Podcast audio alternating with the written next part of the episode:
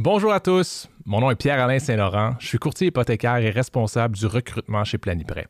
Et vous, vous êtes sur le podcast Un café avec ton courtier. Pour l'épisode d'aujourd'hui, on a un invité de rêve, un ancien démarcheur dans une grande institution financière qui a fait le saut dans le courtage hypothécaire après s'être établi comme un kingpin de son milieu, dans son secteur.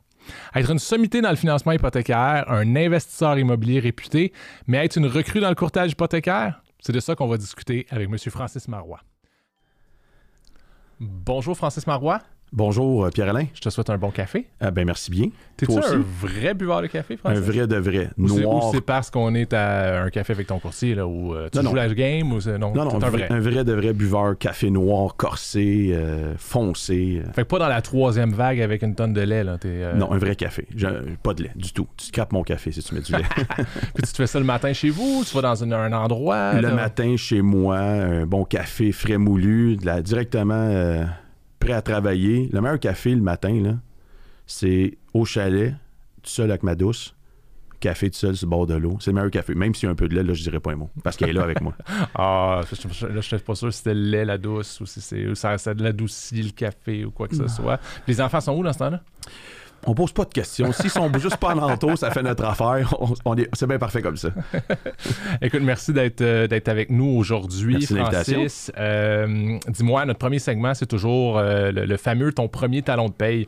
l'objectif de ça, c'est un peu de démontrer que je veux pas être méchant pour personne, mais n'importe qui qui est brillant peut devenir courtier, peu importe par où tu as commencé quand tu as commencé ta première job. Tout à fait, tout à fait. Mais moi, je viens d'un secteur très très rural. Donc, euh, je dirais que j'ai commencé à travailler dans les champs, à ramasser des cocombes. Donc, un travail euh, niveau euh, pas trop élevé au niveau de l'éducation et tout ça. J'avais pas besoin de diplôme. Là. Mais rapidement, après trois jours, j'ai réussi à mettre la dame euh, de mon côté. Et au lieu d'être couché à ramasser les, les cocombes, j'étais rendu déjà superviseur. Fait que déjà, j'étais bon avec, euh, le monde avec tes trois jours d'expérience. Trois jours d'expérience, j'ai dit à la dame, écoutez, du haut de mes 16 ans, je pense que je serais capable de gérer mieux ceux qui ramassent, puis de les motiver, puis de les stimuler. Elle m'a dit, parfait, elle dit, on va essayer ça. Fait qu'en seulement trois jours, je suis devenu comme sous petit boss des ramasseurs de cocombes. Fait que petit boss déjà à 16 ans. déjà petit boss, oui, ouais, exactement. Donc la paye, euh, dans ce temps-là, je pense qu'on devait gagner. Euh, T'étais-tu payé au cocombe? Non, à la journée. Non, non. Je pense qu'on devait gagner 5 et 50 dollars. Tu sais, c'est dans le temps qu'on payait le gaz à 59 sous. ben vieux. Ouais, je viens de, je viens de scraper. Tout le monde connaît mon âge maintenant. Dis-moi, Francis, euh, tu es courtier hypothécaire. Tout à fait. Depuis pas si longtemps que ça. Exactement. Euh, parce que tu es passé là, des, des crocombes, tu as passé par un autre parcours avant de devenir courtier hypothécaire. Euh, explique-nous donc ça. Tout à fait. Donc, mon premier vrai métier était entrepreneur électricien. Donc, j'avais un associé avec moi auquel on avait une entreprise. On faisait de l'électricité, du résidentiel. Entre ça, on a commencé à faire de l'immobilier, donc acheter du locatif. Ma passion a développé vraiment là, euh, au niveau des achats, comment les acquérir. Pas juste des avoirs. Les avoirs, c'est une chose, mais le, plaisir d'essayer de les acquérir, de les avoir, de comment les acheter, euh, comment trouver des stratégies pour les acheter. Fait que j'ai développé ma passion en même temps que, je travaillais dans l'électricité. Jusqu'à jour, que la passion est devenue plus grande que mon intérêt pour l'électricité, j'ai fait, bon, j'aime le contact avec les gens, j'aime parler d'hypothèque, j'aime les chiffres. Euh, courtier immobilier, je suis pas sûr que j'apprécierais tant que ça de faire le tour des maisons, mais j'aime trouver la stratégie pour acheter des propriétés. Donc, j'ai dit, je vais essayer de voir qu'est-ce qui pourrait se rapprocher le plus. Et euh, c'est à partir de ce moment-là que j'ai vendu mes parts puis que je me suis lancé dans le domaine hypothécaire. Grand saut ton ami est-il encore euh, électricien ou lui aussi est devenu courtier podcast? Écoute, euh, euh, il, est, resté électricien pendant un certain temps et il est devenu courtier immobilier. Donc, on travaille encore ensemble, un partenariat au niveau de, ses clients, de ma clientèle. Donc, ouais, toujours en, business. Probablement moins dur physiquement, puis sur le dos, puis tout ça. c'est sûr. Moi, les, entrepreneurs, j'ai toujours. tes voix sont pliées en quatre du matin au soir. moi, je suis toujours bien impressionné parce que moi, je suis pas capable de clouer un, clou. Je sais pas dire, je suis pas capable de clouer une vis. ouais, ça, ça explique beaucoup euh, comment que manuel, c'est bon. Mais honnêtement, c'est oui. Puis le plus tough pour moi, moi, c'était de me lever à 5 heures le matin pour aller travailler. Ça, En étant courtier, je fais mon horaire différemment. Fait que c'est plus adapté à mes besoins. Ouais, clairement. Mais le 5 a.m. Club, là, c'est, la, c'est la mode là, maintenant. Tu es supposé te lever à 5 h du matin, prendre une douche froide. C'est la façon d'avoir du succès aujourd'hui. C'est dans mes euh, démarches d'ici les 15-20 prochaines années. Euh, dis-moi, euh, fait que tu es devenu démarcheur dans une, euh, dans une grande institution financière. Exactement. Donc, directement, fait que tu es parti d'électricien à démarcheur ou t'as-tu fait des fois, là, il y a la porte d'entrée d'être directement dans- démarcheur. Quand j'ai passé l'entrevue, là, j'ai dit, écoutez, moi, je suis entrepreneur électricien, je veux devenir démarcheur. Euh, je leur ai juste vendu l'idée que j'avais tellement acheté de propriétés, vite vendu de propriétés, que je connaissais euh, les besoins du client. Puis euh, j'ai commencé, là, il y a environ 13 ans de ça, mes démarches comme étant démarcheur. C'est quoi la grosse différence, tu dirais, entre un démarcheur de- dans une institution financière? J'ai mes idées, là, on peut toujours dire ben, le nombre de choix, le- Ouais. etc., etc. Mais c'est quoi pour toi, dans ton travail, là, le matin, quand tu, lèves, quand tu te lèves, c'est quoi la grande différence entre être démarcheur d'une institution alors que d'être courtier hypothécaire indépendant? La plus grosse différence, comme tu l'as mentionné, c'est vraiment les options. Parce qu'avec une institution financière X, que tu travailles toujours avec les mêmes produits, tu connais bien tes produits, mais tu connais juste ces produits-là. Tu connais pas les multiples produits de toutes les institutions financières. Donc, des fois, tu dis, tu dis à ton client, écoute, malheureusement, moi, dans l'institution financière pour laquelle je travaille, je peux pas t'aider. Donc, je vais te rediriger ailleurs. Donc, je peux pas accompagner de la bonne façon et jusqu'au bout mon client. Là, en ayant toutes les options qu'on a actuellement comme courtier, mais écoute, euh, c'est sûr qu'il y a une solution qui n'est pas toujours euh, la solution que le client veut, mais au moins, on a des solutions pour nos clients. C'est ce qu'on veut, amener des solutions. Là. Mais tu as été 13 ans dans une institution financière comme Ouais. démarcheur? Tu sais, pas. euh, évidemment, quand tu quand, es dans une équipe, quand tu travailles pour une organisation, tu regardes toujours ceux qui travaillent pas dans cette organisation-là, puis tu vas avoir le discours corpo. Puis ça, c'est correct. Mais c'était quoi ta, ta- pour de vrai, là, quand ça allait bien, là, pas à ta 13e année, là, à ta 8e année, mettons. Ouais. Là. Puis là, tu regardais les courtiers, puis tu- c'était quoi ton opinion des courtiers hypothécaires pour de vrai? Ben écoute, je me disais clairement, eux vont envoyer le client parce que c'est plus payant pour eux. Je suis pas sûr si euh, connaissent 100% des produits de tous les prêteurs. Dans le fond, euh, OK, telle banque paye plus, je vais envoyer le client là. Telle banque m'offre plus, je vais envoyer le client là. Mais euh, rapidement, quand je suis devenu courtier, je me suis rendu compte que c'est vraiment pas comme ça que ça fonctionne. Mais c'était mon opinion, puis c'est un peu mon point quand j'avais un client qui me disait Ouais, je travaille aussi avec un courtier, il pourrait magasiner beaucoup. J'ai certainement qu'il va magasiner, mais est-ce qu'il magasine le mieux pour vous ou pour lui? Mais là, euh, maintenant, je me rends compte en côtoyant plusieurs collègues que c'était une fausse, euh, une fausse idée, une fausse euh, gestion de que, je disais, un faux argument que je donnais à mes, clients parce que c'est complètement faux. Je pense que vraiment le courtier a un service conseil encore plus adapté que le, le démarcheur. Le démarcheur pense juste à ses produits de son institution financière. Moi, quand je parle à un client, j'ai pas une banque en tête ou un, un prêteur en tête. J'ai le client en tête, c'est quoi ses besoins, puis après ça, je regarde la fenêtre, où est-ce que je pourrais le placer, ce qui va être le mieux pour lui. Tu sais, en, en tout cas, moi, l'impression que j'ai des courtiers hypothécaires, de ceux que je connais, de ceux que j'aime, de ceux que je côtoie, du moins, qui selon moi, qui représente bien le, le- le- commun des mortels des courtiers hypothécaires au Québec, souvent, on le sait même pas combien qu'on est payé. Quand on envoie, on va envoyer le, le- le- le prêt, on va envoyer le financement dans une institution financière, puis là, une fois que ça a été accepté, là, on va aller, là, faut aller faire ça, faut aller faire notre Ouais. paye, là, dans notre conformité. Puis là, on va voir, ah oui, c'est vrai, je payé comme ça à ce prêteur-là. Des fois, on le sait pas. Tu as 100% raison. Au début, là, les prêteurs nous parlent, ben, voici euh, le, commissionnement que vous pourriez avoir sur un produit. Mais quand on est en, en- en discussion avec un client, on pense même pas au commissionnement qu'on va avoir. C'est vraiment à la fin, comme tu dis, qu'on va remplir, puis on fait comme, ah, tant mieux, ou, ou tant pis, c'est pas grave. Nous, ce qu'on veut, c'est un client satisfait, puis un client qui va revenir année après année. Parce que moi, ce que je dis à mes clients, c'est que je suis pas là juste pour votre transaction de- des cinq prochaines années ou trois prochaines années. Je suis là pour toute la durée de votre hypothèque. Donc, moi, je vais vous rappeler, je vais vous solliciter, je vais voir vos besoins, je vais voir c'est quoi vos objectifs, puis je vais adapter votre hypothèque en fonction de vos besoins. Fait que c'est là que la paye devient plus que secondaire. Oui, c'est ça. Est-ce que, euh, évidemment, ça faisait 13 ans que tu étais démarcheur. Mhm. Tu étais dans tes chaussettes là, ou dans tes pantoufles. Tu étais bien, tu étais confortable. 100% Euh, tes produits, tu les connaissais à 100 sur le bout de mes doigts. Euh, Puis là, tu deviens courtier hypothécaire. Fait, évidemment, tu as beaucoup de choses à apprendre, ce que tu avais peut-être moins. Je veux dire, tu t'es rendu à un moment où tu n'avais plus des choses à apprendre. Euh, c'est quoi les plus gros défis de passer de démarcheur à devenir courtier hypothécaire? Bien évidemment, de connaître tous les produits de tous les prêteurs. Euh, mais au-delà de ça, le- un des défis d'être courtier, euh, oui, les produits, oui, les prêteurs, mais de s'adapter à notre clientèle. Parce que, Ta évidemment, clientèle change, mettons, c'est pas les, pas les, le mais, même genre de euh, on fait beaucoup de refinancement, on fait beaucoup de, de, de transferts d'hypothèques, ce qu'on faisait pas anciennement avec les banques. Donc ça, c'est c'est un nouveau marché pour nous. On doit apprendre à aller chercher notre business d'une nouvelle façon. Parce qu'avant, on avait des ententes euh, corpo avec des, des courtiers immobiliers. Là, maintenant, mais on doit aller les chercher, on doit approcher notre clientèle d'une certaine façon. Puis, euh, évidemment, c'est une clientèle qu'on veut garder. Contrairement quand on travaille pour des grandes banques ou des grandes institutions financières, c'est qu'un un coup que le client, euh, son hypothèque est faite, ce qu'on fait, c'est qu'on l'envoie à la banque à- ou à l'institution financière, puis il devient le client de l'institution financière. Il ne devient plus notre client à nous. Là, contrairement, euh, en tant que courtier, c'est qu'on veut développer le client, une relation avec le client pour le garder à long terme. C'est ça notre but. Ah oui, tu veux qu'il revienne, on va dire, si c'est un achat, on veut qu'il revienne à son renouvellement. Ben, tout à fait. Puis on veut que si euh, il est sur le bord d'un feu avec un couple d'amis, il dit écoute, tu as besoin d'acheter quelque chose, tu as besoin de refinancer, tu vas acheter du locatif, j'ai quelqu'un pour toi. Francis Marois m'a aidé, c'est un service exemplaire. Il me suit encore, il m'appelle à ma fête, il m'appelle euh, euh, quand je suis dû pour renouveler. J'ai pas besoin de penser à lui, il pense à moi. Je pense pas que tu m'as appelé à ma fête. J'appelle juste mes amis. Euh, Euh, je t'ai sûrement texté bonne fête, ouais, mais ouais, t'es tellement populaire que tu l'as pas vu passer. Euh, Dis-moi, Francis, euh, c'est bon, tu me parles de, de- de tes clients, la différence dans Ouais. les clients. Moi, je veux savoir, d'habitude, je suis dans le c'est quoi le plus facile, c'est quoi qui est le fun dans le courtage hypothécaire, puis on va y arriver. Mais c'est quoi qui a été difficile dans ta transition? là? Parce que, tu sais, aussi, on, on- on a souvent en tête le nouveau courtier qui Ouais. commence. Là. Fait que là, on le sait qu'il y a des difficultés, commencer à, à se créer une base de données. Ouais. Mais toi, là, qui étais déjà établi, c'est quoi que tu as trouvé le plus difficile?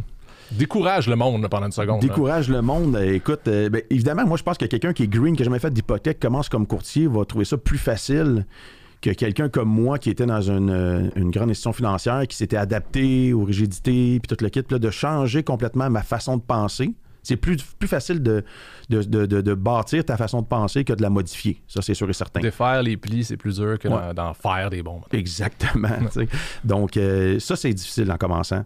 Euh, L'autre difficulté, c'est que la COVID a amené beaucoup de changements. Donc, quand je parle de changement, c'est que tout se fait virtuellement maintenant. Fait que à 9h30, tu parles à un jeune de 25 ans qui va acheter une maison, tu envoies un lien informatique, il capote, il rentre là-dessus, il signe toute signature électronique, met ses documents. À 10h30, tu as un rendez-vous avec un monsieur de 65 ans, tu lui envoies un lien, tu dis va faire une signature signa- euh, électronique. Et là, tu sens au téléphone qui shake, qui fait comme OK, euh, faut que je rouvre mon ordinateur, là. faut que je me connecte. Comment je fais pour signer sur mon ordinateur? Fait que on doit s'adapter à la réalité. Anciennement, on les rencontrait toutes tous nos clients. Fait que c'était simple, c'était signature papier, du one-on-one. Mais là, on a comme développé avec la COVID le syndrome de- du micro-ondes. Le micro-ondes. Ouais, faut que ça soit prêt là. Ouais. Tu mets ça au micro-ondes, c'est prêt là. Tu pèses le bouton, c'est là. Fait que la clientèle, la jeune clientèle est beaucoup dans le rapide. Ouais. Donc, des fois, s'adapter avec la jeune clientèle qui va avoir le service super rapide et de s'adapter avec une clientèle qui était habituée à l'ancienne façon, c'est-à-dire de prendre plus de temps avec eux, euh, des fois de faire un Zoom, un team, des fois même de se déplacer pour les rencontrer. Donc, il faut s'adapter, il faut être très caméléon avec notre clientèle. Donc, euh, si j'ai un jeune, je m'adapte à sa, à son- à sa réalité à lui. Puis j'ai des gens plus âgés avec une autre réalité, je m'adapte à leur réalité. On se retrouve à faire des fois un peu le, le travail du. Évidemment, c'est pas, pas ça, mais un peu le technicien informatique. Là. Sais, OK, on va aller ouvrir votre Hotmail, Ouais, vous allez aller cliquer ouais. sur le courriel que je viens de vous envoyer. là. Exactement. Là, vous voyez ça, ça- Non, je le vois pas. Oui, en haut à gauche. Ou non, je- Oui, oui. à- regardez comme il faut. En haut à gauche, c'est marqué ça. Ah oui, je le vois. Ça, moi, je trouve ça incroyable, de- le- le- la capacité ou le talent ou l'habileté qu'un courtier a besoin. C'est oui de, de comprendre nos produits, oui de comprendre notre portail, notre maestro, notre philogix, là, peu importe les outils de courtier que nous on a, mais il faut être capable de, de voir ce que le client voit. Fait que le portail client de Planiprêt, il faut qu'on soit capable de le comprendre, mais il faut qu'on comprenne le portail de chez MCAP, le portail de chez Desjardins, le portail de, de tous les prêteurs, parce que les clients, euh, souvent, ils ont quelqu'un dans ces institutions financières-là qui peut les aider, mais ils vont quand même, si tu as créé un lien de confiance, ils vont te revenir à toi. C'est sûr et certain. Puis c'est ce qu'on veut, créer un lien de confiance.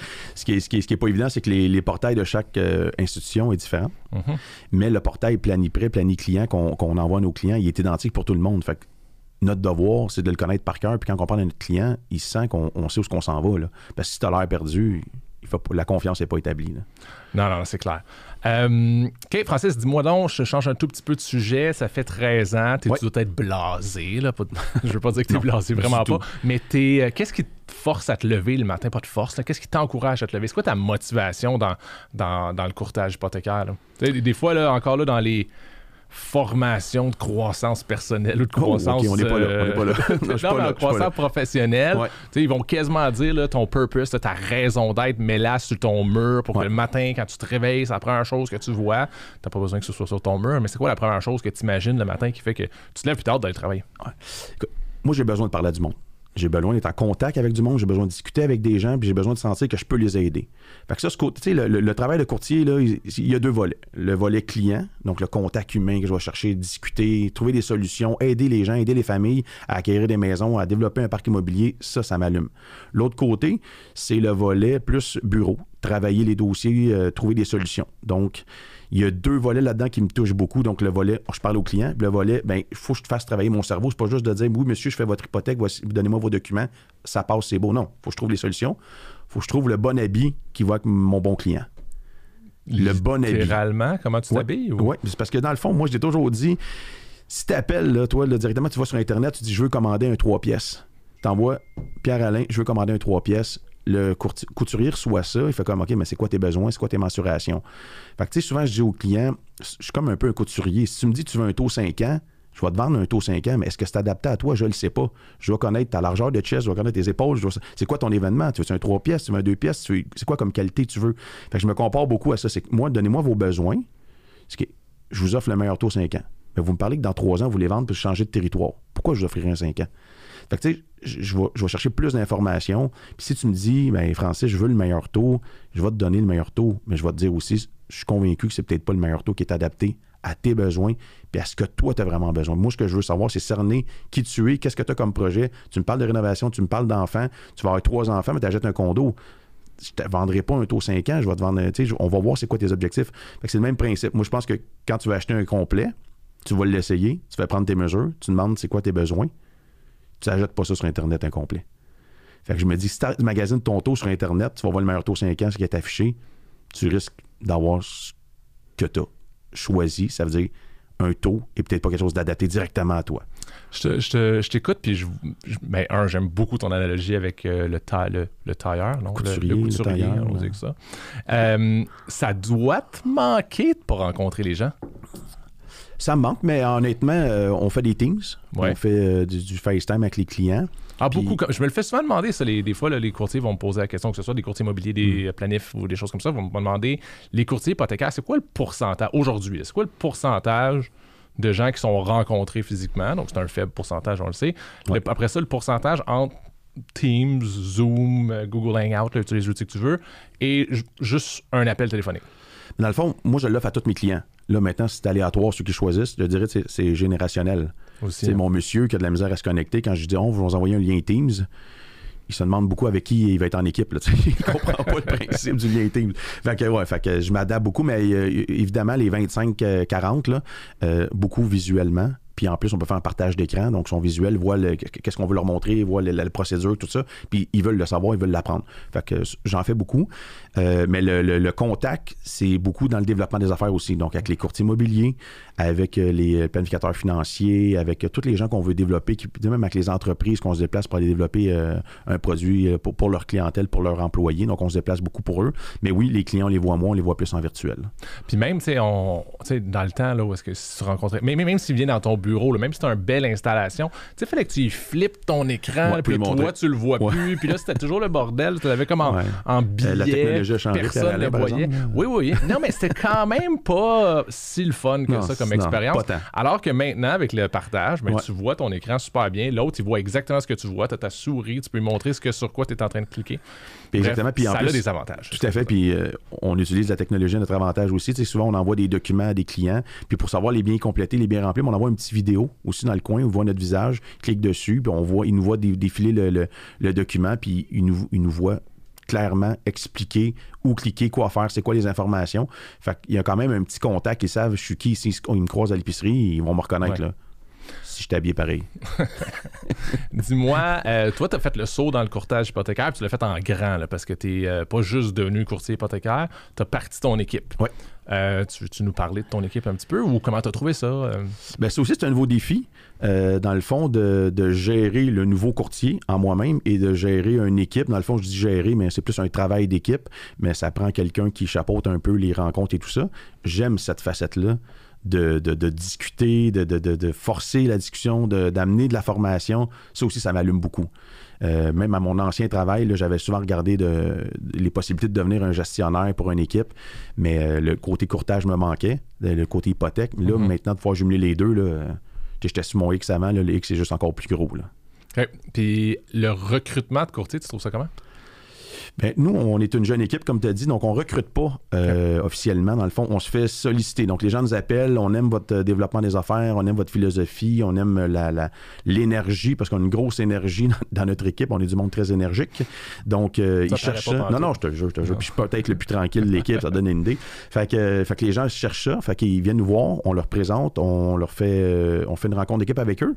Puis s'ils adhèrent, puis s'il y a un fit avec l'équipe, ben, bienvenue dans l'équipe. Good. Euh, dis-moi, courtier hypothécaire, depuis pas si longtemps que ça, y a-tu. Euh, j'aime ça appeler ça une stratégie financière, mais quelque chose que les, gens devraient savoir. Tu sais, souvent, toi, tu en fais des centaines d'hypothèques par année. Normalement, un client va venir te voir, il va en faire une, peut-être aux cinq ans. Ouais. Peut-être que c'est la seule dans sa vie, je sais pas trop. Là, mais y a-tu quelque chose que tu te dis, mais ça, là, le monde devrait savoir ça. Il devrait avoir un cours en secondaire 5 sur X. Euh, y a-tu quelque chose qui. Puis peut-être que tu peux le faire encore plus dans le courtage que tu pouvais le faire avec ton institution euh, à la base. Ben, comme, je, comme je parlais tantôt, moi, je suis investisseur immobilier dans l'âme. Donc, euh, oui, courtier, directeur d'une équipe, papa de famille, mais aussi investisseur immobilier. Puis ça, veut, veut pas, tu l'as toujours en tête. Quand tu es un investisseur, c'est une passion, tu as toujours ça en tête. Tu passes en d'un immeuble, il est, à, vendre, tu veux quand même l'analyser, même si tu pas en mode achat. Fait que souvent, quand j'ai des jeunes couples qui m'appellent, qui me disent Ah, je regarde des maisons tel montant, mais je, je me qualifie pas. Moi, je vais essayer de leur, parler de la stratégie d'un immeuble locatif. Donc, maison bachelor, triplex, duplex, peu importe, je vais les amener ailleurs. C'est-à-dire que tu es mieux d'être propriétaire d'un immeuble locatif que de rester locataire.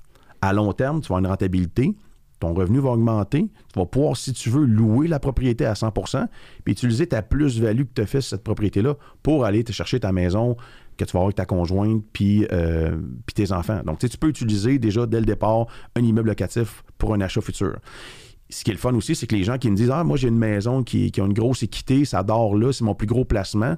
Mais j'aime aussi leur faire réaliser que, oui, c'est ton plus gros placement, tu as une propriété. Imagine si tu en avais deux ou trois en plus de ne pas payer l'hypothèque, c'est des locataires qui la payent. Tu pourrais bénéficier de la plus-value que tu as eue sur deux, trois, quatre hypothèques. Donc ça, moi, je garde toujours ça en tête. Puis, évidemment, mon créneau que j'aime bien, c'est les travailleurs autonomes. Les travailleurs autonomes, souvent, n'ont pas de fonds de pension. n'ont pas de retraite prévue, rien d'établi. Donc, je vais leur parler de la stratégie d'acheter du locatif pour pouvoir créer un fonds de pension plus tard. Donc ça, ça allume beaucoup les courtiers immobiliers, euh, les, travailleurs autonomes, excuse-moi. Oui, clairement. Puis est-ce que tu trouves, parce que là, on parle d'investissement, d'achat, euh, on peut en parler euh, longtemps, là. Trouves-tu que c'est plus difficile maintenant pour. Parce que tu me dis, ah ouais, c'est le fun, tu vas acheter, ça va être les locataires qui vont payer ton hypothèque. Euh, je m'excuse, il n'y en a pas tant que ça, des, immeubles que tu peux acheter avec le, avec le, bas de la, mise de fonds minimum, puis que les, hypothèques, les, locataires payent ton hypothèque, avec les taxes, avec les, assurances, etc. Ben, c'est sûr qu'effectivement, que la hausse des prix et tout ça, puis que les loyers n'ont pas encore vraiment. Euh, suivi la hausse des prix. Mais il y a deux façons d'acheter. Tu t'achètes déjà avec un immeuble qui est rentabilisé au maximum. Tu dis, OK, les revenus sont au maximum, le prix est en fonction des revenus. Donc, jusque-là, ça va bien. Mais tu as aussi l'immeuble, justement, qui est un peu moins cher sur le marché parce que les revenus ne sont pas maximisés. Fait que ça, c'est une belle opportunité dire, écoute, moi, je vais l'acheter, je vais maximiser les revenus, je vais augmenter ma, plus-value avec cet immeuble-là. Donc, euh, de dire, je suis capable d'augmenter les revenus des deux, deux, autres, deux autres logements que moi, j'habiterai pas. Mettons, triplex, j'habite un, un logement puis au fil des ans, je vais augmenter les autres avec des rénovations ou des déménagements. Bien, ça, si tu vas chercher une plus-value aussi, même si tu l'as payé un peu plus cher que le marché, tu es capable d'augmenter. Donc, il ne faut pas juste regarder les revenus d'aujourd'hui, les dépenses d'aujourd'hui, il faut voir à long terme. parfois, il faut être prêt à prendre une perte pendant quelques années. Tout à fait. Pour pouvoir ensuite l'optimiser, mais, puis toujours aussi le, côté fiscal. Où est-ce que oui, tu vas perdre euh, à chaque mois, mensuellement, mais ça va faire diminuer ton, ton revenu. L'impôt à la fin de l'année. Donc, c'est ça, c'est bon de l'expliquer. Puis, tu sais, acheter un immeuble, c'est pas juste de dire j'ai des revenus courants. C'est comme tu dis, c'est que s'il est négatif à tous les ans, tu sauves de l'impôt aussi là-dessus. C'est une stratégie fiscale. Mais tu dis au client, tu as de la misère à acheter une propriété toute seule parce que les prix augmentent. Euh, c'est sûr que tu vas de la misère à acheter un duplex parce que tes prix augmentent, mais dis-toi que tu as un revenu qu'on peut considérer dans ta qualification. Ça vient changer complètement la donne. Oui, puis moi, je le vois beaucoup la similitude la, le- le- le- le- je fais le lien avec les actions qui donnent des dividendes beaucoup là parce que souvent leur prix va demeurer beaucoup plus stable euh, simplement parce qu'ils versent quelque chose à tous les mois. Puis ultimement tu finis par, par que ça soit pas important. Le Ouais. prix ce qui est important c'est qu'il y a de l'argent qui rentre euh, puis en plus avec les avantages fiscaux qui viennent avec l'immobilier c'est bien. Faut se rappeler que c'est pas vraiment moi des fois les gens me disent ah oui c'est des revenus passifs là c'est pas si pas, passif, pas si passif ça. que ça, effectivement. Effectivement. C'est sûr que ça prend une implication, là, on s'entend, là. Mais euh, je pense que, tu sais, moi, ce que j'ai j'ai des gens que j'ai partis qui n'avaient pas acheté d'immeubles, qui aujourd'hui sont rendus à 15, 20, 30 portes. C'est du stock ça Ouais, mais je regarde l'équité qu'ils ont. Je regarde la plus-value qu'ils ont. Je regarde ce qui. Tu sais, je veux dire, à un moment donné, ça devient positif au niveau de ces revenus-là. là. La qualité de vie qui ont été cherchés, qu'en tant que salarié, il aurait peut-être eu de la misère à aller chercher, ça vaut la peine.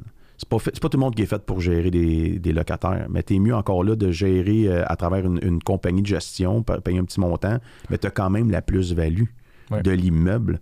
Puis dans le pire des cas, après 4-5 ans, si l'immeuble, tu dis, c'est pas fait pour moi des locataires, tu vas la revendre. Tu vends jamais un immeuble à revenu à, à perte. Là. non Pas en 2022, 2023, 2024, c'est sûr que non. Ouais, ben puis comme je disais, ça reste. Le, le- ils sont plus euh, le, le résistant au prix. là. Le Ouais. prix va rester, Tout même s'il y a une baisse des valeurs dans Ouais. un secteur, les locatifs vont souvent se maintenir Ouais. beaucoup plus. Tu- sais comme moi que dans chaque ville, il y a un secteur où ce que tu dis jamais j'irai acheter là. Fait que, tu sais, dans le fond, d'être bien, bien conseillé avec un, un courtier immobilier, c'est le- la, la plus belle euh, référence que tu peux faire à un, à un client. C'est écoute, dans quel secteur veux-tu acheter? Connais-tu bien le secteur? Je vais te présenter un courtier immobilier qui, lui, connaît bien le secteur. Il va te dire, sur telle rue, t'achètes pas là, t'achètes du trouble. Dans tel secteur, t'achètes de la qualité. Fait que, c'est pour ça qu'on fait un partenariat avec les courtiers immobiliers aussi là-dedans, là, Ouais. pour bien conseiller le client. Quand tu as un client qui vient te voir pour ça, puis tu sais, évidemment, on le dit tout le temps présentement, avant de commencer à magasiner, ça te prend une précale. Ouais. Mais vraiment, pour un locatif, une précale, c'est toujours un peu bizarre parce que Pas- ça dépend des revenus, ça dépend de. de, de Pas toujours facile. Que- comment tu comment tu t'expliques ça? Parce que comment tu le traites, euh, je peux l'imaginer. Ouais. Mais comment tu l'expliques à ton client? Ben dans le fond, je vais lui demander dans quel secteur il cherche la propriété, puis je vais essayer de trouver des propriétés qui sont similaires dans ce secteur-là. Donc, s'il me parle d'un duplex dans un secteur X, je vais aller voir les duplex qui sont disponibles dans ce secteur-là, les prix de vente environ, puis le revenu moyen, taxe moyenne. Donc, on est capable de figurer. Évidemment, quand on dit quand tu es vraiment intéressé à aller visiter une propriété, appelle-moi, renvoie-moi les données de cette Ouais. propriété-là, on va l'adapter euh, avec cette propriété-là. Bon, je pourrais dire si ça passe ou ça passe pas. Là. OK, parfait. Euh, C'est parlé plus- c'est que c'est plus de travail sur le locatif, mais c'est des clients qui sont fidèles parce qu'ils savent que tu as une connaissance pour les aider à en acquérir d'autres. Ben oui, c'est sûr. Tu as parlé de travailleur autonome. Oui. Tu es travailleur autonome depuis euh, longtemps parce Oui, que tout tu à fait. étais démarcheur, mais travailleur autonome auparavant. Oui. Euh, quand un travailleur autonome vient te voir, c'est des fois, il peut venir te voir trois ans avant de faire un achat. mettons, à là. fait. Des fois, ils viennent, ils viennent à l'avance. Des fois, ils viennent à la dernière minute aussi. On a viennent en des- avance, Il y a déjà une offre d'achat, des fois. Mais euh, que- comment tu. euh, c'est quoi tu leur conseilles, mettons, de comment. C'est quoi la bonne façon de faire pour un travailleur autonome qui veut acheter éventuellement? Un nouveau courtier hypothécaire, mettons, qui se dit je veux acheter éventuellement. Qu'est-ce qu'on lui donne Ben, comme conseil? Le problème, qu'on, pas le problème, mais le- le- le- ce qu'on voit qui se répète souvent, c'est que le travailleur autonome se déclare le moins de revenus possible pour payer le moins d'impôts possible. Mais ça, ça ne nous aide pas. Non. Évidemment, avec une banque ou une, une institution financière standard. Donc, souvent, s'il n'y a pas de revenus, là, mettons, il arrive avec un offre d'achat aujourd'hui, puis il n'y a pas de revenus déclarés qui, qui- qui sont suffisants, bon, on va aller avec des, euh, des prêteurs qui font du revenu verbalisé. Donc, euh, on va regarder. Qu'est-ce qu'un revenu verbalisé? Un revenu verbalisé, dans le fond, c'est qu'on prend les revenus qui sont entrés dans le in, euh, dans le fond, du, le in du compte, moins les out, puis on, on- c'est pas mal le revenu sur lequel on va se baser. OK. OK? Donc, ça, ça peut aider beaucoup. Euh, si les gens sont incorporés, sont incorporés, se versent un petit revenu, mais on va regarder l'incorporation, ce qui rentre, ce qui sort, puis on va, on va être capable de majorer le revenu. Évidemment, je disais, on a des solutions, mais il y a des taux, il y a des, il y a des conditions reliées à ça. Donc, en, en ayant qu'un revenu verbalisé, on a un taux peut-être un peu plus, euh, plus haut, mais après ça, on prend un taux, un, un taux deux ans, puis dit au client, mais pendant deux ans, là, tu vas te déclarer un revenu supérieur. Mhm. Donc, l'avantage, c'est que si tu as un, un, contrat, un travailleur autonome qui vient avant d'acheter, donc un 2-3 ans, on les aime beaucoup ceux-là, on est capable de les préparer, leur dire écoutez, vous regardez une maison de 500-600 000, ça va prendre un revenu X déclaré dans les deux prochaines années pour pouvoir acheter la propriété. Ouais. Mais c'est pas ceux-là qu'on voit souvent. C'est souvent, non, souvent ceux qui arrivent comme j'ai pas fait mes rapports d'impôt, voici mon offre d'achat, peux-tu m'aider? mais mais c'est vrai que des fois, ces prêteurs-là dont on parle, un prêteur alternatif, là, Ouais. euh, vont parfois permettre au, euh, à l'acheteur ou euh, au travailleur autonome d'acheter maintenant. Oui. Fait que oui, son taux d'intérêt va être plus élevé pendant deux ans, mais c'est probablement plus à son avantage que d'attendre pendant deux ans puis de déclarer les bons revenus, etc. Tout à fait, parce que pendant deux ans, déclarer les revenus supérieurs, les propriétés vont prendre la plus-value. Pendant deux ans, tu vas payer plus cher, donc tout ça, t'es mieux d'acheter euh, aujourd'hui. La meilleure- Tu sais, j'ai toujours dit, le meilleur temps pour acheter, c'est aujourd'hui. Ouais. C'est c'est toujours ça. Puis le, le défi, par exemple, qu'on voit des fois avec ça, c'est si je te qualifie, si, si tu vas avoir un taux d'intérêt plus élevé pendant deux ans, il faut que je te qualifie à 2 De sais, le plus stress que le taux, test, ouais. 2 de plus que le taux qui est plus haut. Ouais, tout à fait. Fait que des Tout fois, c'est, euh, ça peut être un, un Ouais. enjeu. Mais on trouve des solutions, mais ça amène d'autres défis. Exact. C'est- la joie de notre métier. Dis-moi, fait courtier hypothécaire comme un débutant pratiquement, mais déjà performant, on Ouais. s'entend. Euh, Qu'est-ce que tu penses euh, qui s'en vient? Tu le vois comment le futur? Tu, euh, Puis tu as, une belle perspective parce que tu as été dans une institution financière qui est un, le- je veux dire, le plus gros prêteur au Québec. Tu es maintenant courtier hypothécaire. Fait que tu, t'as- t'as- tu l'as vu, là, le, Ouais. le, le- le tour de la tarte. Là. Fait que- Ouais. que- que- bon, on s'en va vers où? Bien évidemment, c'est mon, mon premier post-COVID. Ouais. Je sais pas s'il y en a beaucoup qui l'ont vécu avant. Moi, c'est mon pense premier. là. ouais, c'est la première- première fois première qu'on s- pandémie, Ouais, ouais, c'est la je première pandémie. Là. Je suis quand même pas si vieux que ça. Mais euh, écoute, si je me fie à ce que- ce qu'on entend, je regarde, euh, je, je lis beaucoup là-dessus. Évidemment, on va encore avoir des hausses de taux pour la prochaine année, année et demie. Euh, si tu me demandes le futur, comment moi j'espère le voir ou comment je, pense qu'il va être, j'espère beaucoup que les taux euh, vont être plus, euh, plus accessibles. Parce que je pense à mon, mon plus vieux que 20 ans qui veut acheter un jour un immeuble, qui veut acheter un jour un, un locatif. J'espère bien que je lui ai transmis ça. C'est pas évident. là. La mise de fonds aujourd'hui que ça prend pour acheter une propriété, on n'aura pas le choix d'aider nos jeunes, là. peu importe de quelle façon, avec nos propriétés, avec des, des dons, on n'aura pas le choix parce qu'un jeune qui va acheter une propriété euh, de 500 000 Faut qu'il aujourd'hui, épargne 100 000, Ah. 120 000 piastres, Ouais, hein. ça n'a pas d'allure. Ça n'a pas de sens. L'accessibilité est très difficile. Fait que mon futur, j'espère qu'on va avoir des programmes pour aider ces jeunes-là à acheter des propriétés parce que sinon, on va devenir avec des gens qui ont beaucoup plus d'immeubles locatifs parce qu'ils ont les moyens, puis moins en moins de propriétaires euh, de, de- de maisons ou de propriétés parce qu'ils n'ont pas les moyens. Fait qu'ils vont avoir vraiment une grosse écart entre les deux. Fait que j'espère qu'il va y avoir des programmes ou quelque chose qui va se mettre sur pied pour être capable de, de permettre à tout le monde d'avoir une accessibilité à la, à la maison, à la propriété. il en parle des fois, de, on pourrait se rendre vers, euh, au Canada, là, une, une économie de locataires, Ouais. dans le fond, parce que ça, ça- il, il va finir où est-ce que les seules personnes qui vont être capables d'acheter des maisons, ça va être des grandes institutions. Tu exactement. les, les, me- les monsieur et madame tout le monde, là, les, euh, particuliers Ouais. vont avoir des gros défis à faire par rapport à ça. Mais ça, ça me fait peur un petit peu, mais je, je me dis que si moi, à petite échelle, je m'en rends compte, j'imagine qu'en haut, il y a des cerveaux qui doivent s'en rendre compte. J'espère. Ouais, ouais. On espère. J'imagine. Est-ce que euh, là, le marché, mettons, immobilier, parce qu'évidemment, une, une des façons de contrecarrer exactement ce dont on parle là, c'est qu'il y ait plus de maisons. S'il y a plus de maisons à vendre, ben, le prix baisse ou Tout à du fait. moins ça devient plus accessible. La Il y en a demande, plus. c'est simple que ça, C'est là. pas comme si au Québec puis au Canada, on n'a pas de terrain. là. Il y a de la place pour construire. là. Euh, Est-ce que tu as l'impression que ça va. Parce que là, il y a eu un- comme un ralentissement, Ouais. euh, les, les taux sont plus hauts, etc. Penses-tu que ça va repartir? T'entends ça? Je sais que tu es en, en contact avec bien des courtiers immobiliers. Ben, la confiance des acheteurs est, en- est encore là. Ils veulent acheter, ils sont prêts à acheter, mais il y a moins de propriétés. Donc, qu'est-ce que ça fait? C'est que les prix restent encore élevés parce qu'il y a moins de, propriétés sur le marché. Euh, je pense que là, euh, l'été va arriver, ça va peut-être ralentir, les gens vont essayer de profiter plus de l'été, vont peut-être moins d'acheteurs actifs. J'espère qu'il va y avoir plus de propriétés qui vont se mettre sur le marché parce que ça va nous permettre de repartir un peu un, marché plus équili- équilibré. Donc, o- offre et demande, dans le fond, il faut que ça soit plus équilibré parce que aussitôt qu'il y a un déséquilibre, un déséquilibre, excuse-moi, ben, les taux euh, vont être affectés ou les prix des maisons vont être affectés. Et encore là, mais là, on tombe dans une roue, là, on n'est plus capable d'acheter, on n'est plus de la mise de fonds. Donc, il faut que ça soit équilibré. Je pense qu'il faut un peu que nos, nos acheteurs ralentissent, soient plus patients, Mhm. puis ça va, on, va, on va augmenter notre lot de propriétés à vendre. Tu te sens-tu vieux des fois quand tu dis juste ce speech-là que tu viens de dire? Ben, parce que moi, je me sens Je vieux. me sens vieux tous les matins quand je me lève. Mais Tu parce savais. que je me souviens, moi, quand je suis sorti de l'université, c'était comme, hey, prends la première job qui passe parce qu'il n'y Ouais. en a pas beaucoup des jobs.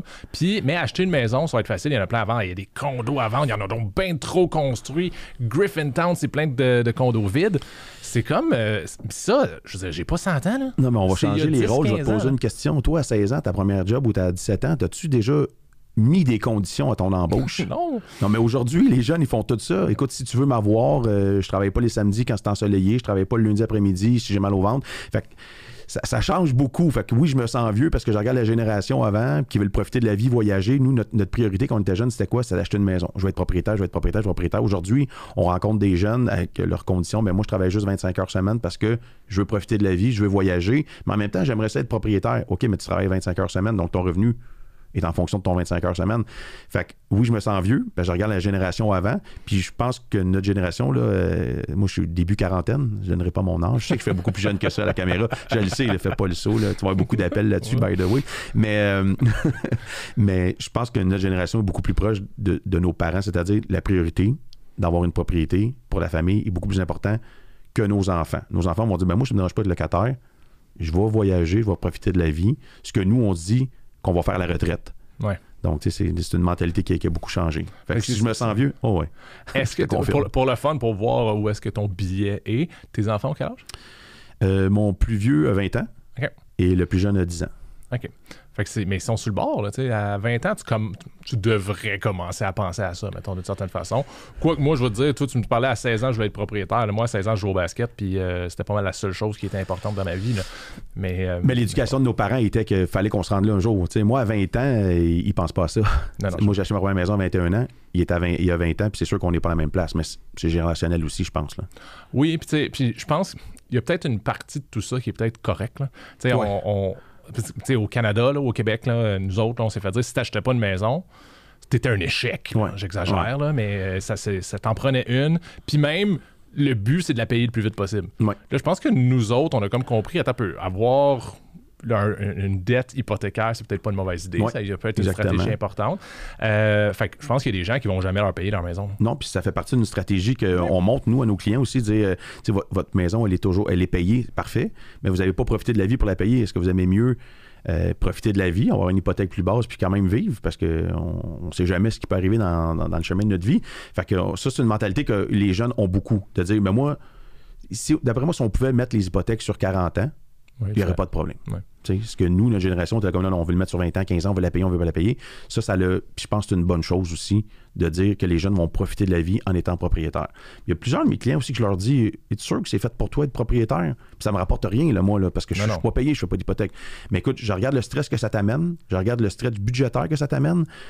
Peut-être que le locataire, ça pourrait être une bonne chose. Si tu veux pas être propriétaire d'immeuble locatif, peut-être que le locataire, pour toi, tu n'as pas de taxes à payer, pas de, de, de, de- pas de frais à payer, pas d'entretien. Pour ton tempérament, locataire, c'est une bonne chose. Puis tu sais, des fois. By the way, j'ai un logement à louer, si vous venez louer. Le... Puis tu sais, on, on le dit toujours que l'immobilier acheté, ça te permet de faire de l'épargne automatique. Tu Ouais. es obligé, il Ouais. faut que tu le fasses ton paiement à chaque mois. Un locataire qui met le même montant d'argent de côté, il est en business. Tout à fait. Le problème, c'est que c'est dur de Ouais. mettre de l'argent de côté quand ça. tu l'as dans tes mains. là. tout à fait, tout à fait. Ça, c'est, ça, c'est, euh, l'éducation aussi. Là. Ouais. La rigidité. Francis, euh, on approche de la fin. Y a-tu quelque chose qu'on n'a pas touché? Y a-tu quelque chose que te- tu te disais, moi, je veux parler de ça? Puis... Écoute, euh, je pense qu'on a fait pas mal le tour. Euh, moi, je veux juste, dans le fond, préciser que ce travail-là, c'est une passion. Tu tu fais pas ça pour le salaire. Tu fais pas ça parce que tu dis je vais avoir un horaire euh, fixe. C'est vraiment une passion. Si tu n'aimes pas ça, tu peux pas t'offrir dans ce job-là parce qu'on est investi à 100% du lundi matin au lundi matin, donc au dimanche soir. Euh, c'est, donc, c'est, c'est- c'est la réalité du courtier. Il faut être investi, sinon tu ne peux pas réussir dans ce, dans ce métier-là. C'est un bon point. Puis c'est les courtiers qui réussissent, on le voit, là, que c'est des, c'est des, lifers, c'est Ah des ouais. 100%. Tout à fait. sont- sont- tu peux leur parler, tu peux les appeler le soir à 9h, dire Hey, j'ai une question sur l'hypothèque. Puis t'entends comme un son, qui sont comme Go, man. Comme je- oui, je t'écoute, vas-y. Ah ouais. Ça va me faire plaisir de t'en parler. Puis des fois, je parle avec des nouveaux courtiers, puis je parle de la piscine. là. Puis je dis, parce qu'évidemment, un courtier hypothécaire, quand il commence, là, ça se peut que pendant six mois, il n'y ait pas de paye. Tout à fait. Ça peut arriver. C'est la réalité. Euh, fait que des fois, il dit Ah, mais je vais garder mon, ma job, je vais continuer à faire les deux, je vais le faire en transition tranquille, ce qui est comprenable. Mais des fois, je parle de la piscine, puis je dis Tant que tu as juste ton orteil qui touche à l'eau, là, tu vas jamais Non, aller nulle part. exactement. Il faut que tu fasses une bombe dedans. C'est all-in. Ouais. C'est all-in. Puis, euh, tu sais, puis j'ai une petite anecdote là-dessus. Moi, mes, mes enfants sont habitués depuis 13 ans. Là. Tu sais, j'en ai 4, là, de 10 ans, 14, 14 et 20. Euh, 15, 15, excusez, ils vont m'en vouloir, là, 15, 15 et 20. Et depuis 13 ans, si le téléphone sonne dans le véhicule, ils le savent, ils doivent pas parler, Hmm. peu importe la journée, l'heure. Fait que, quand tu dis que tu es investi, c'est que ça va toucher même toute la famille au complet. Là, Ah tu sais, ouais. là, tu es en événement, peu importe ce que tu fais, tu as un appel, ils le savent, ils le disent à leurs amis. Fait que, quand tu dis investi, c'est investi la famille du début jusqu'à la fin. C'est très drôle que tu dises ça. Hier, je, pas plus tard que hier, ma fille, elle a 7 ans. là. Puis là, j'ai un appel pour le travail. Je dis, ça sera pas long, il faut juste que je réponde. Fait que Ben, je ça, ça fi- sera pas long, c'est un mensonge quand même. Oui, mais ça a été pas long. J'ai réussi à m'en sortir. Et fait quand je reviens après, ma fille de 7 ans, qui comprend pas rien à la vie parce qu'elle a 7 ans, Sept ans. elle me dit Ah, papa, tes, tes, un- elle dit, tes appels, ils gossent. Elle Oh, dit ça. ouais. Là, je suis comme Un, où t'as appris le mot ils gossent, clairement de moi. Mais je dis Tu sais, Simone, que la raison pour qu'on mange, la raison pour qu'on a un toit, raison- c'est parce que papa, il prend ces appels-là. là, Ouais. Ouais, je me, souviens avoir fait ce discours-là longtemps. c'est ça, T'aimes ça, c'est- partir en voyage, t'aimes ça aller à l'école, t'aimes ça être bien habillé, ben c'est un peu cet appel-là qui fait ça. Mais c'est vrai que ça l'implique la famille. Puis dans le courtage, c'est comme ça. J'imagine que dans le travail autonome, n'importe quel entrepreneur, t'embarques la famille. C'est un, projet de. Ah, c'est all-in tout le monde, tout projet à de fait. famille, tout là. à fait, effectivement. Mais toi, ce qui est le fun, c'est que ta conjointe, elle fait aussi ce travail-là, n'est-ce pas? Exactement. Fait qu'elle Elle est courtière, euh, courtier hypothécaire aussi. Oui, tout à fait. On a une compréhension, mais aussi on a des défis. Parce que quand arrive l'heure du souper, dans le fond, euh, c'est qui qui son, son rendez-vous va durer le plus longtemps pour que l'autre aille se taper le souper? Ouais. Et je gagne euh, souvent au rendez-vous le plus long pour pas faire le souper. Et j'arrive quand tout le souper est quasiment fini, dire Oh, désolé, j'avais un appel d'un client vraiment beaucoup de questions. C'est quand tu reviens à table, tu vois que le souper n'est pas prêt, puis tu dis Avez-vous d'autres questions, cher client? Ah, je n'avais pas cette stratégie-là, je vais, je vais essayer ça. Je, je j'en prends note. Est-ce que, moi j'ai, moi, j'ai des questions euh, conjugales maintenant. Oui, Euh, conjugales. Est-ce que.